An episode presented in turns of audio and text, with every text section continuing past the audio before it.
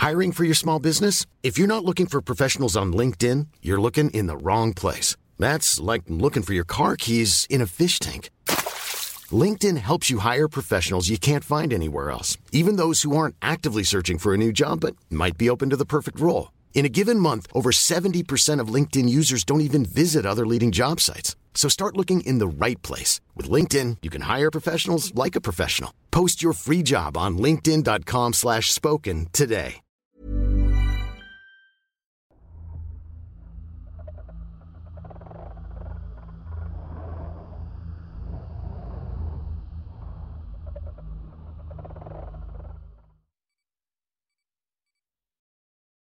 El pistolero. Historia basada en la experiencia de LM. Escrito y adaptado por Tenebris para relatos de horror.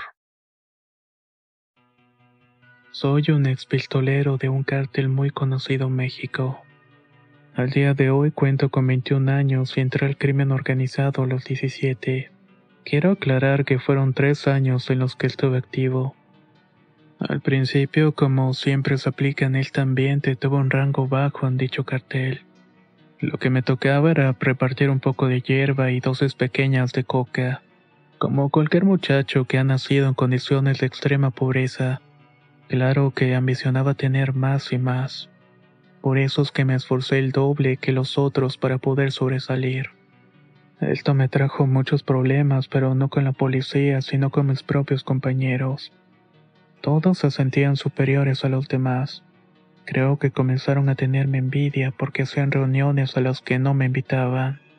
Me ignoraban y corrían chismes sobre mí para hacerme quedar mal.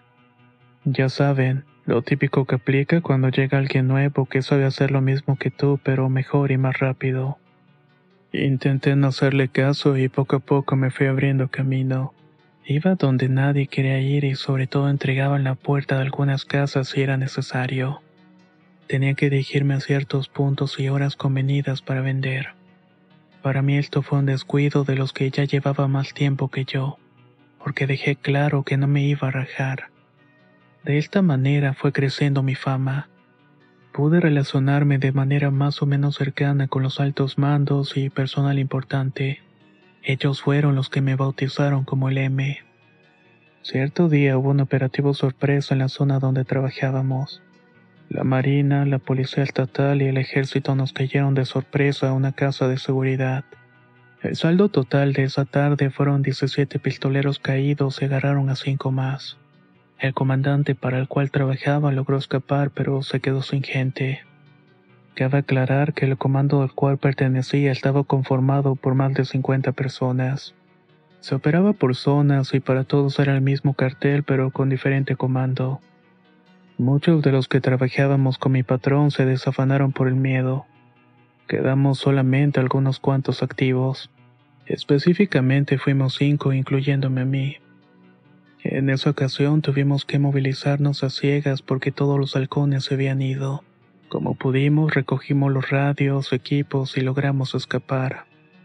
Un mes después del operativo, los del alto mando fueron a vernos para decir que ocupaban pistoleros. Para mí esta fue una oportunidad para sobresalir todavía más. Ya sé que esta no es la forma correcta de salir adelante, pero es lo que había en mi pueblo olvidado por el gobierno. En realidad no había oportunidades de trabajo y si querías dejar de ser un muerto de hambre, esa era la única opción que tenías. En ese momento me ofrecí para convertirme en pistolero y es aquí donde comienzo lo que quiero contar. Al principio todo iba normal. A cada pistolero le tocaba hacer guardia a ciertas horas de la madrugada para asegurar la zona. Varias veces escuché ruidos cerca de los montes, sobre todo cuando ya estaba muy oscuro. Nunca le tomé importancia porque por el rumbo había muchos conejos.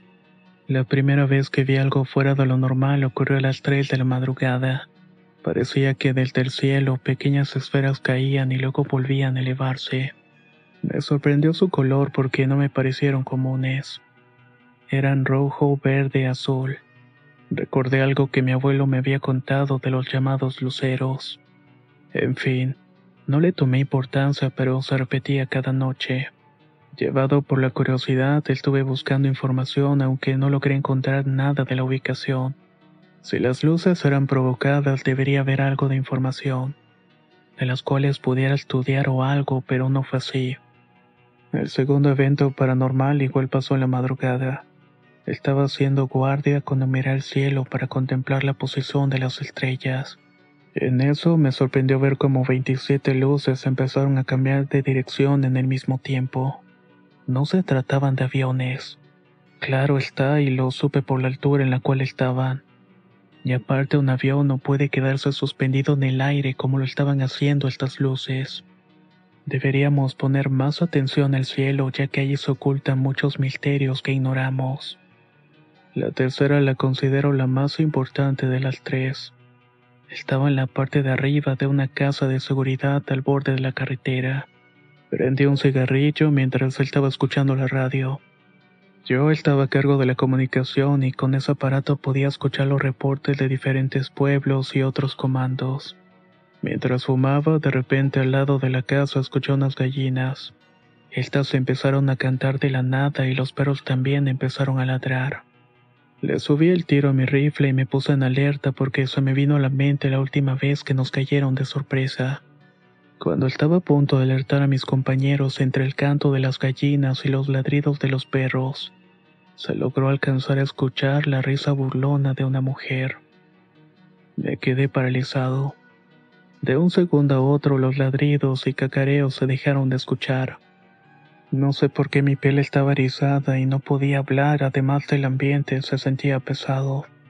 Esto sucedió a dos metros de mí. Lo que nos separaba era la barda de la casa que estaba al lado. Como pude, tomé fuerza y volví a mi puesto. Debo admitir que me sentía asustado. Aparte que en mi boca pude percibir un sabor amargo. Decidí sentarme en un blog para esperar a que algo sucediera, pero todo quedó tranquilo. Fue como si aquellos ruidos hubieran estado en el aire o fueran parte del ambiente. De pronto, unos 50 metros sobre mi cabeza logré ver dos esferas no estaban hechas de fuego. Más bien eran parecidas a las luces de bengala que queman los niños en Navidad, solamente que estas eran más grandes. Las luces aterrizaron en un terreno cercano, pero decidí no moverme. No quise averiguar qué eran porque tuve la sospecha de que mis armas no le harían nada. En este mundo hay cosas que no comprendemos y que no tienen la suerte de verse o escucharse todo el tiempo.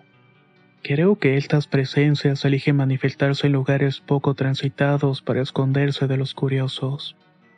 Otro dato que me gustaría mencionar es que las casas de seguridad que ocupábamos por lo general eran casas abandonadas, casas que les quitábamos a los dueños.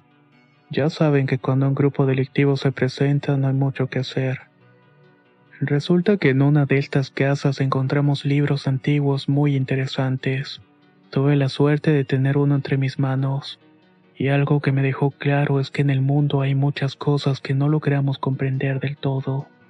El libro que les hablo contenía medicina antigua, brebajes, cosas de astronomía, y hasta cómo sacar tu fecha de muerte. Tal vez algún otro momento les pueda relatar con más atención.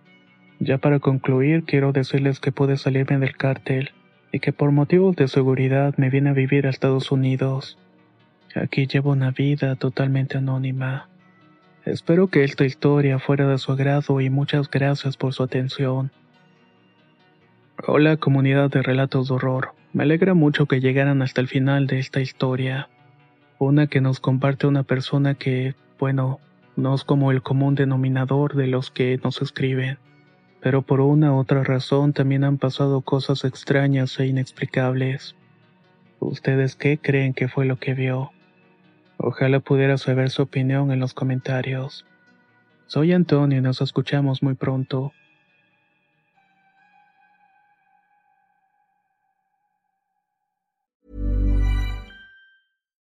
Millions of people have lost weight with personalized plans from Noom, like Evan, who can't stand salads and still lost 50 pounds. Salads generally for most people are the easy button, right? For me, that wasn't an option. I never really was a salad guy. That's just not who I am. But Noom worked for me. Get your personalized plan today at Noom.com. Real Noom user compensated to provide their story. In four weeks, the typical Noom user can expect to lose one to two pounds per week. Individual results may vary. If you thought the only way to get a more defined jawline with natural looking results was through surgery, think again. Juvederm Volux XC is a non surgical injectable gel filler that improves moderate to severe loss of jawline definition and can help you achieve natural looking results with little downtime. Even better, this improved definition lasts up to one year with optimal treatment. No maintenance required. Improve jawline definition for a smooth, sculpted look with Juvederm Volux XC. For important safety information and to find a licensed specialist, visit juvederm.com. That's J U V E D E R M.com. Not for people with severe allergic reactions, allergies to lidocaine, or the proteins used in Juvederm. Common side effects include injection site redness, swelling, pain, tenderness, firmness, lumps, bumps, bruising, discoloration, or itching. There's a risk of unintentional injection into a blood vessel, which can cause vision abnormalities, blindness, stroke, temporary scabs, or scarring. Talk to a licensed specialist to find out if it's right. ¿Qué tal te vendría una limpia de primavera? Sin duda la llegada de una nueva estación es la oportunidad perfecta para traer mejor energía a tu vida, incluyendo abundancia y dinero en efectivo por tus compras diarias gracias a iBota. Así es, y lo mejor es que no tendrás que recurrir a la brujería para traer riquezas. Solo descarga la aplicación de iBota totalmente gratis. Agrega tus ofertas y obtén dinero real que podrás transferir a tu cuenta bancaria, PayPal o tarjetas de regalo. Forma parte de la comunidad de 50 millones de usuarios que ya disfrutan de los beneficios de más de 2.700 marcas y gana hasta 256 dólares por año. Con iBota ya no tendrás que recurrir a un amarre de amor para conquistar a tu crush. Y con el dinero que ahorraste podrás invitarla a una cena elegante o al fin comprar ese viaje con el que siempre soñaste. Y si eso no es suficiente para convencerte, en este momento iBot está ofreciendo a nuestro público 5 dólares. Solo por probar iBot usando el código ROR cuando te registras. Solo tienes que ir al App Store o Google Play Store y descargar la aplicación iBot gratis. Para comenzar a ganar dinero en efectivo y usar el código ROR. Eso es iBota en Google Play o App Store y usa el código ROR. Atrae abundancia a tu vida con iBota y corre a descargar la aplicación.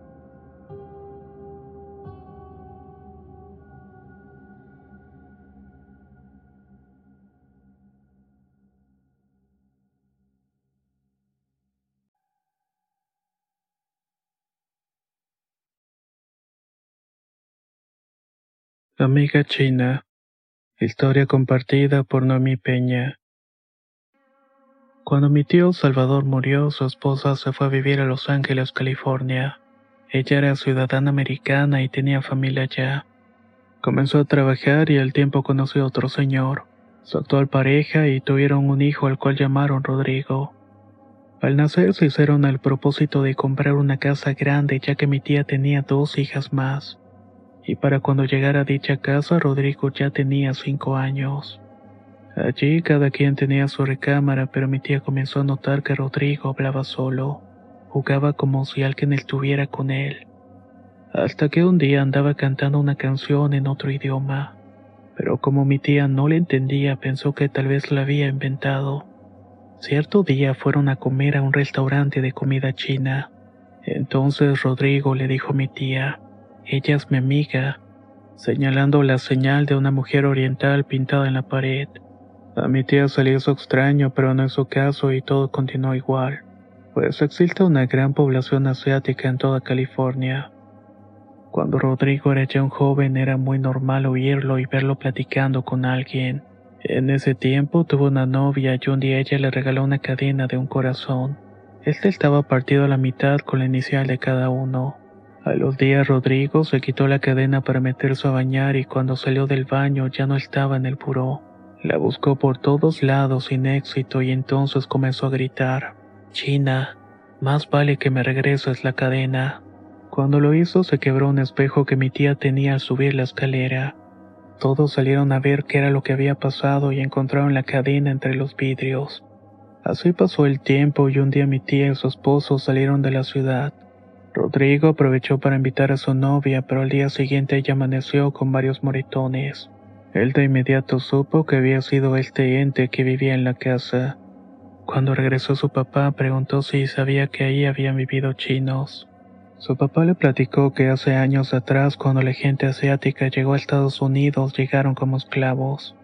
A los varones los explotaban y a las mujeres las torturaban y abusaban de ellas. Por esta razón muchas veces morían y las enterraban ahí mismo. El señor le preguntó respecto a su inquietud. Rodrigo contestó que desde que era pequeño veía una mujer oriental a la cual le llamaba la China. Incluso ella le había enseñado la canción que cantaba de pequeño pero ahora le estaba haciendo maldades. Le platicó todo lo que había pasado y lo del espejo, la novia, pero ellos no creyeron mucho.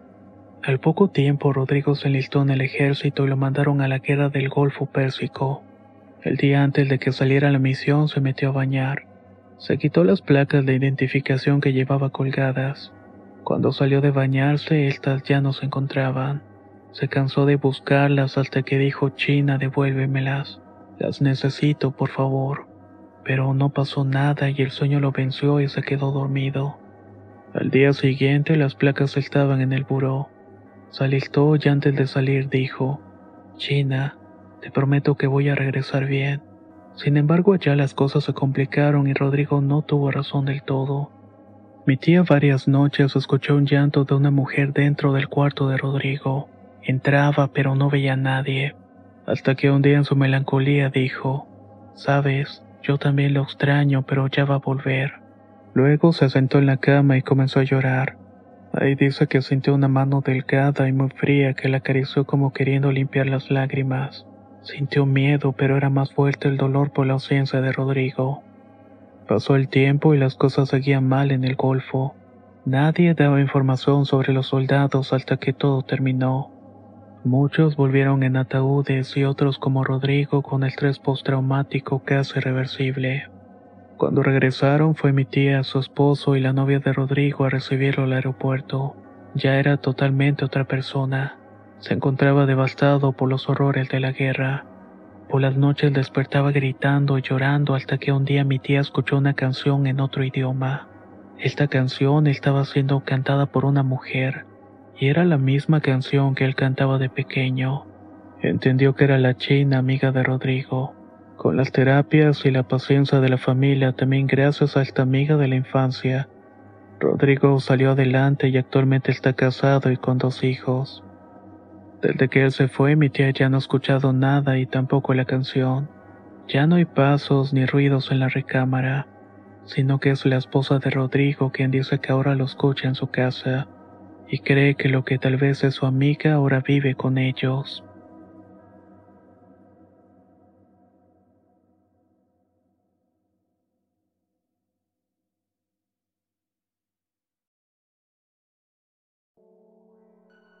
San Valentín. Experiencia compartida por Luis. El 14 de febrero se celebra en México el Día de San Valentín. Era 2021 y había quedado con mi novia que iba a pasar por ella a las 3 de la tarde para divertirnos un poco. Muchas personas lo celebran yendo a restaurantes o regalando chocolates y osos de peluche. Pero yo quise hacer algo todavía más especial. Había un río cerca del pueblo, más o menos como una hora en motocicleta. Pasé por ella y llevamos comida para hacer un día de campo a la orilla del río. Al llegar ahí noté que todo estaba bonito. Los árboles eran grandes y había piedras lisas en donde pudimos sentarnos para escuchar el agua corriendo. Luego de estar platicando un rato nos metimos a nadar. Pasamos unas horas increíbles en este sitio. Recordamos anécdotas de nuestra infancia y sobre el día que nos conocimos. Aprovechamos el espacio natural para ver el atardecer. El lugar estaba completamente solo y había dejado una moto a unos 300 metros del río. La única manera para llegar a este lugar era a pie. Tomamos unos refrescos y como cada pareja también tuvimos un rato de intimidad. Ya se estaba haciendo tarde y decidimos irnos. Nos pusimos la ropa y caminamos sin prisa hacia la moto. Este lugar estaba rodeado por muchos arbustos y árboles. Esperamos debajo de un árbol porque se sentía fresco. Lo que pasa es que era una noche calurosa y sentir la brisa nos cayó bien. Estábamos ahí disfrutando la vista por última vez cuando distinguí una figura que me dejó helada la sangre. A unos 30 metros de nosotros, dentro de la maleza, estaba una especie de ciervo enorme mirándonos directamente. Mi novia y yo nos quedamos en silencio. Comenzamos a escuchar que esa cosa estaba silbando una melodía, pero lo hacía como si fuera un ser humano Además también movía la cabeza al ritmo de la tonada como si estuviera bailando. Yo no podía moverme del miedo que sentía.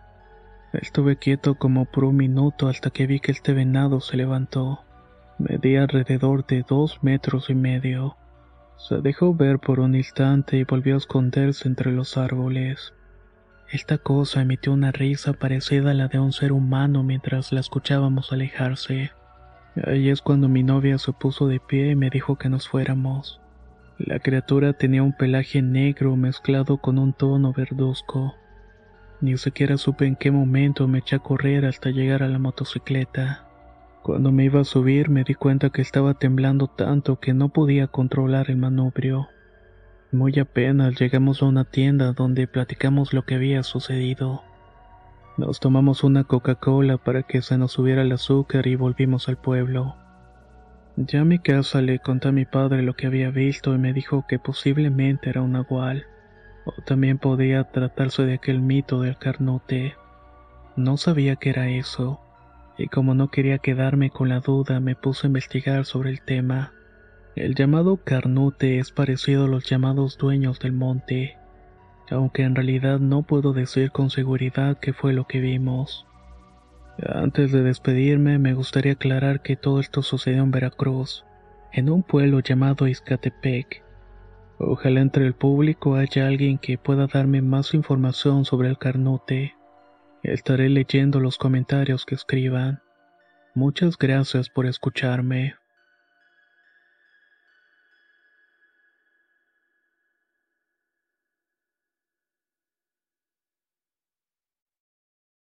El Corral de los Borregos. Historia basada en una experiencia anónima.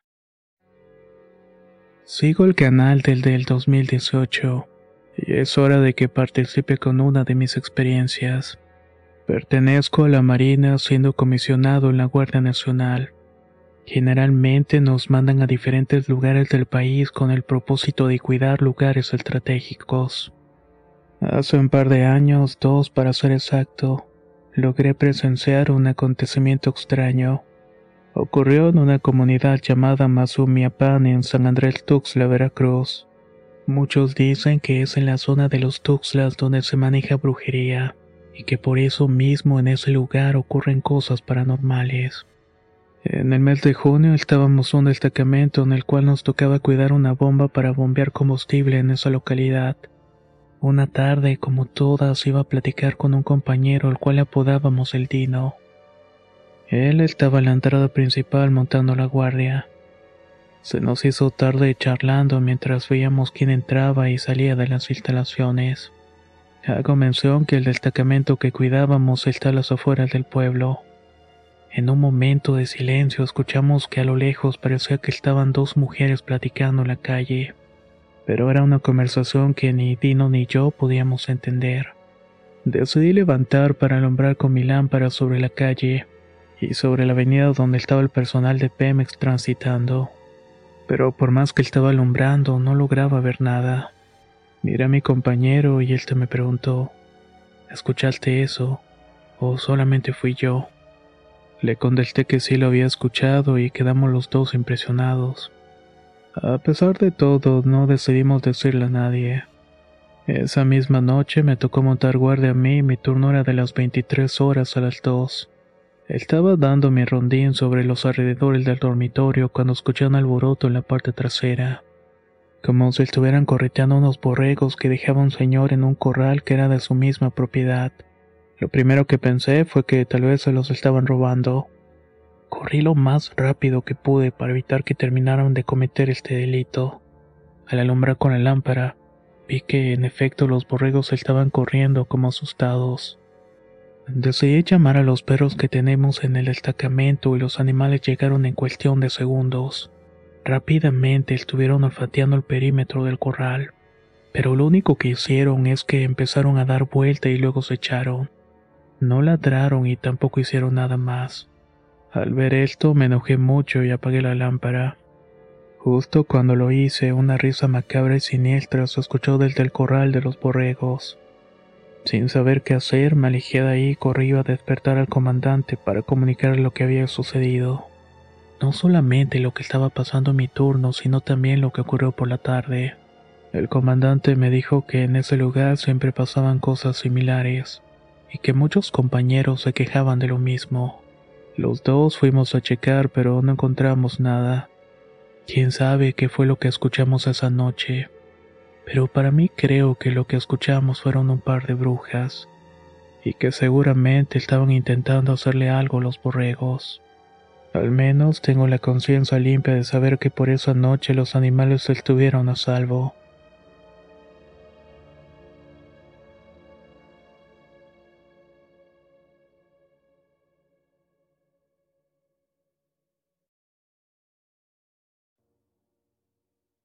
Relatos poblanos. Historia compartida por Martínez Tomás.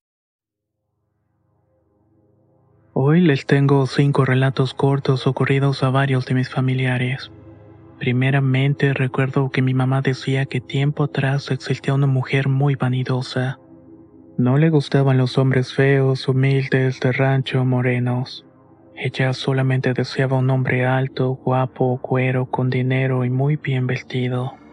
De tantas veces que se iba al río a lavar la ropa, bañarse o preparar alimentos, en una de esas encontró un hombre justamente como a ella le gustaban.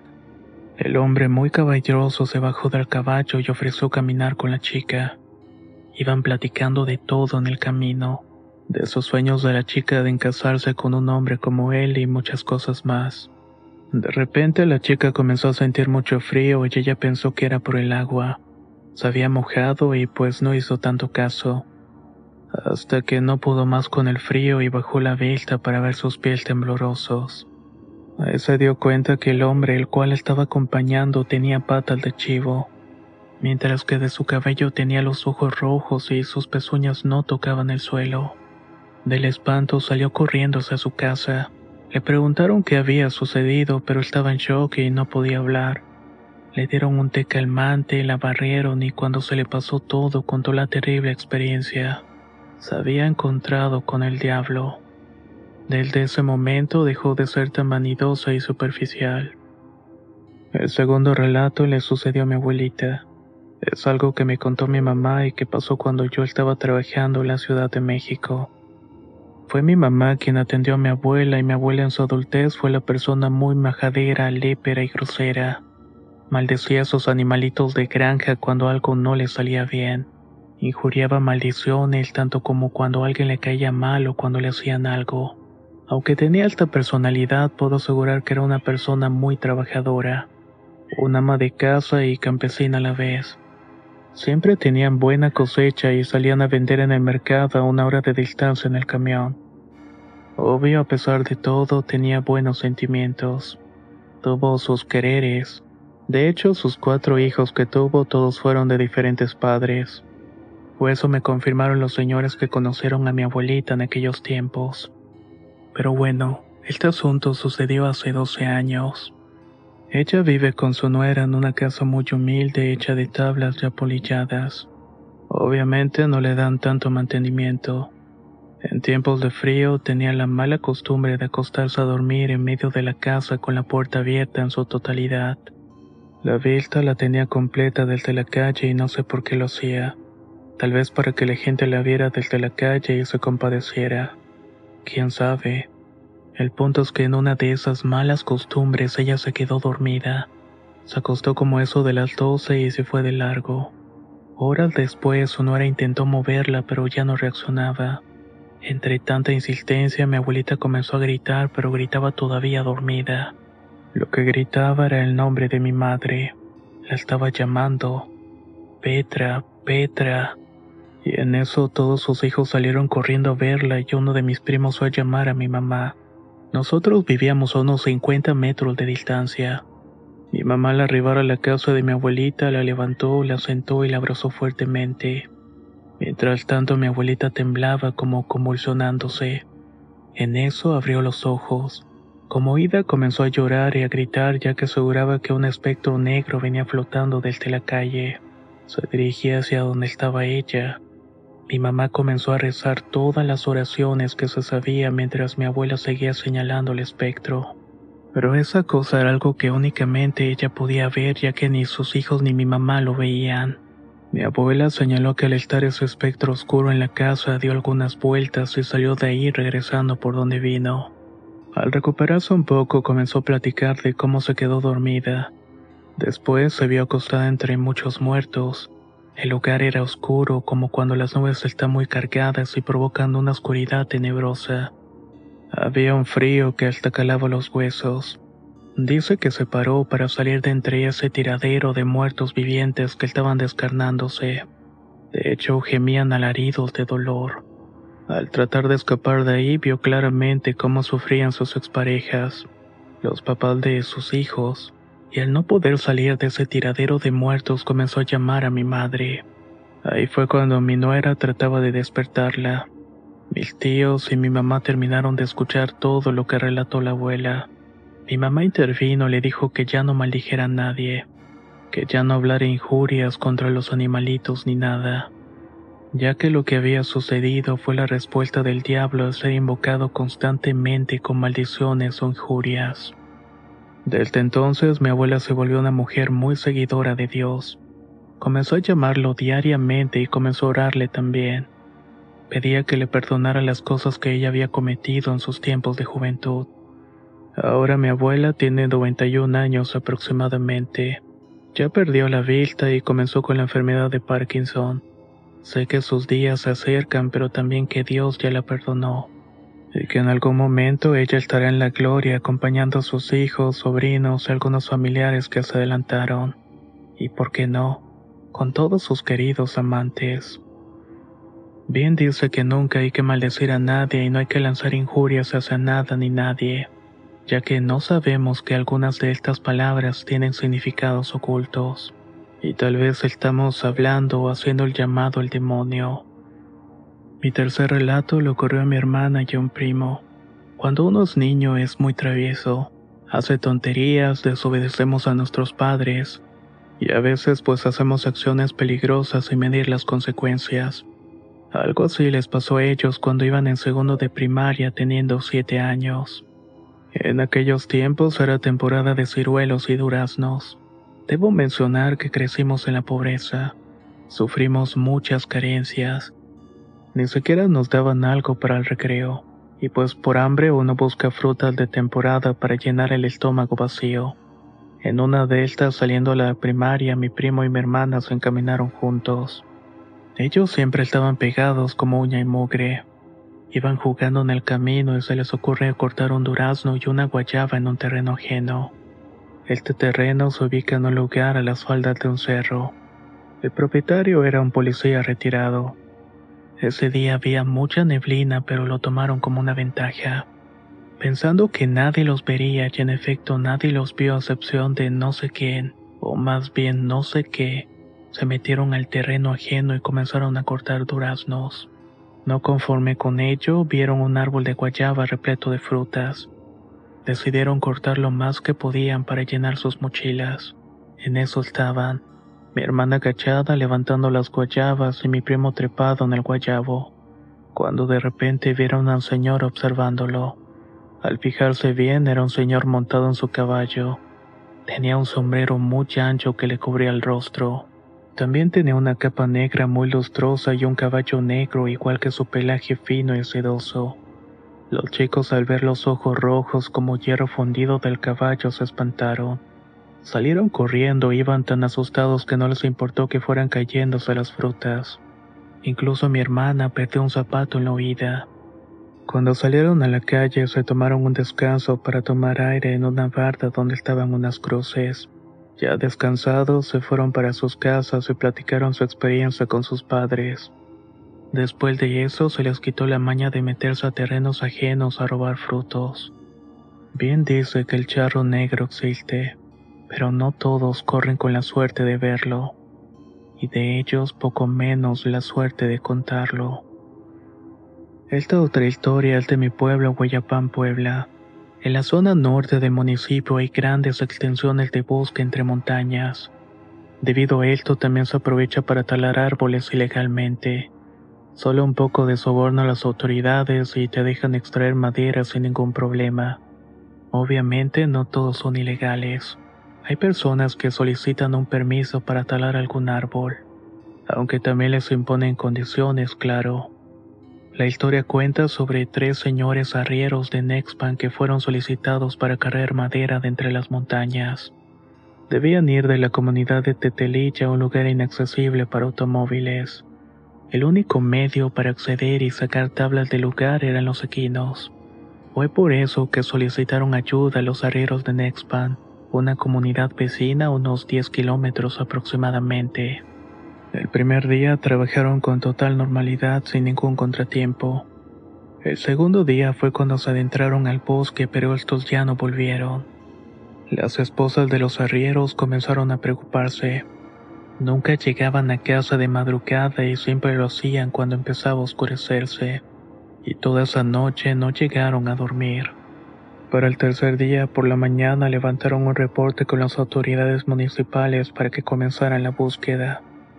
Las autoridades actuaron de inmediato buscando a los desaparecidos, así como los vecinos de Tetelilla también iniciaron su búsqueda. Llegaron al lugar donde estaban sacando la madera, pero ahí solamente se encontraron sus pertenencias, así como trastes de comida e incluso encontraron los perros que también los acompañaban, pero no había un solo rastro de ellos.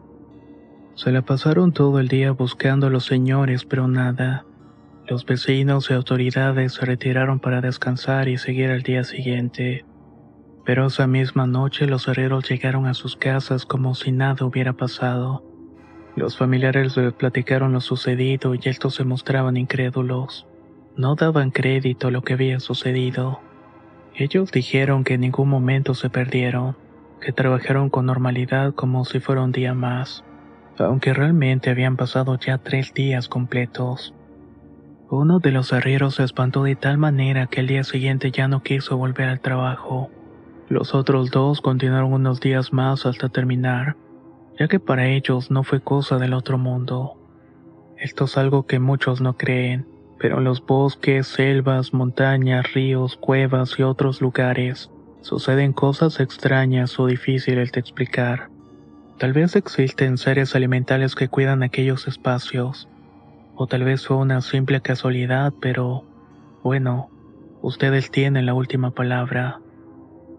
Hablando de algo similar, mi quinto y último relato de hoy también es acerca de mi pueblo.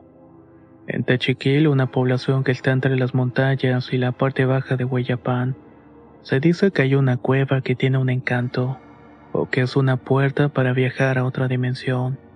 Muchos se ha contado del lugar por los más viejos o abuelitos de Buenavista y Atmoloni. También se cuenta que unos personajes desalmados habían escondido armas esto durante la época de la Revolución Mexicana, y usaban la cueva como un escondite para hacer sus atrocidades en la parte baja de Huayapán. Le robaban a la gente humilde y cuando la gente se resistía los mataban, pero bueno, eso es otra historia. Para llegar al lugar hay varias maneras. Se puede bajar desde Yaonahuac por Mazatonal, pasando por Tatempán o Yanahuac. Después por Tizicuilán hasta llegar a Tetela o Huayapán. Por último, se puede llegar por el camino principal de Guayapán a Buenavista. Se llega desde Nepacholán y de ahí se puede ir a Tatempán o por senderos. Ya de Tetela para Techiquil son como unos 15 o 20 minutos caminando. Lo que voy a contar no fue hace tanto tiempo como la revolución, pero sí fueron unos 50 años aproximadamente. Mi abuelita tenía un hermano que tenía un terreno por Techiquil. Según cuentan los lugareños más viejos, mi tío abuelo iba a limpiar siempre su terreno. Sembraba frijoles, calabaza y otras verduras. Él conocía muy bien el lugar. Siempre que iba por ahí se aventuraba recorriendo todos los alrededores. De tanto recorrer encontró una cueva cerca del terreno. Decidió entrar y al adentrarse por completo se dio cuenta que estaba en un lugar de mucha abundancia. Ahí se daba todo tipo de frutos. Emocionado comenzó a recolectar las frutas para llevárselas a su madre y a sus hermanos. Al salir notó que el terreno estaba lleno de maleza como si no lo hubieran limpiado. No le tomó tanta importancia y ya llevaba una gran cantidad de frutos para la familia. Pero cuando llegó recibió la regañiza por parte de su madre, o sea, mi bisabuela. Le reclamó que tenía un año sin aparecerse y ya habían recorrido todo el municipio preguntando con amigos y familiares. Pero nadie sabía de su paradero. Mi tío abuelo extrañado comenzó a platicarle todo lo que había sucedido, pero al parecer no le creyeron. Así pasó en la casa durante algunos días hasta que decidieron retar a sus padres para que entrara de nuevo a la cueva y como prueba de que nada más se tardaba un día regresaría con la misma ropa. Así sucedió y se fue y regresó al próximo año justamente la misma fecha. Sus padres extrañados dijeron que hiciera lo que él quisiera. Al fin y al cabo les traía buenas y grandes cantidades de frutos. Así pasaron los años y mi tío abuelo iba y venía, hasta que un día se fue para nunca volver. Nunca se supo si murió cerca de aquel lugar se fue devorado por sopilotes o entró y quedó atrapado en la cueva del tiempo. Desde ahí mi tío abuelo se convirtió en una leyenda para los lugareños, una que se ha transmitido de generación en generación. En lo personal quiero pensar que fue atrapado en la cueva del tiempo y solamente está esperando que se cumpla algo para poder salir de vuelta. Estamos hablando de 50 años, aunque seguramente ahí habrán transcurrido unos 50 días. Estas han sido mis experiencias. Espero que les hayan parecido de lo más interesante.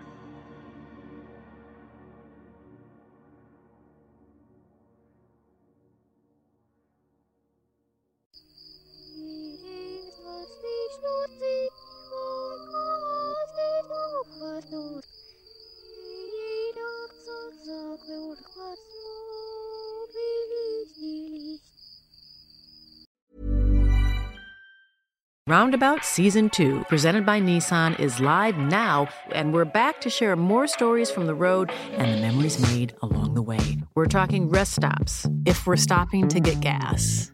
You will be timed. Misguided plans. I grew up in the city, so I have like, you know, a healthy fear of real extreme darkness. a lot of laughs. Y'all weird, but you, yeah, you, you were different. And so much more. Listen and subscribe wherever you get your podcasts.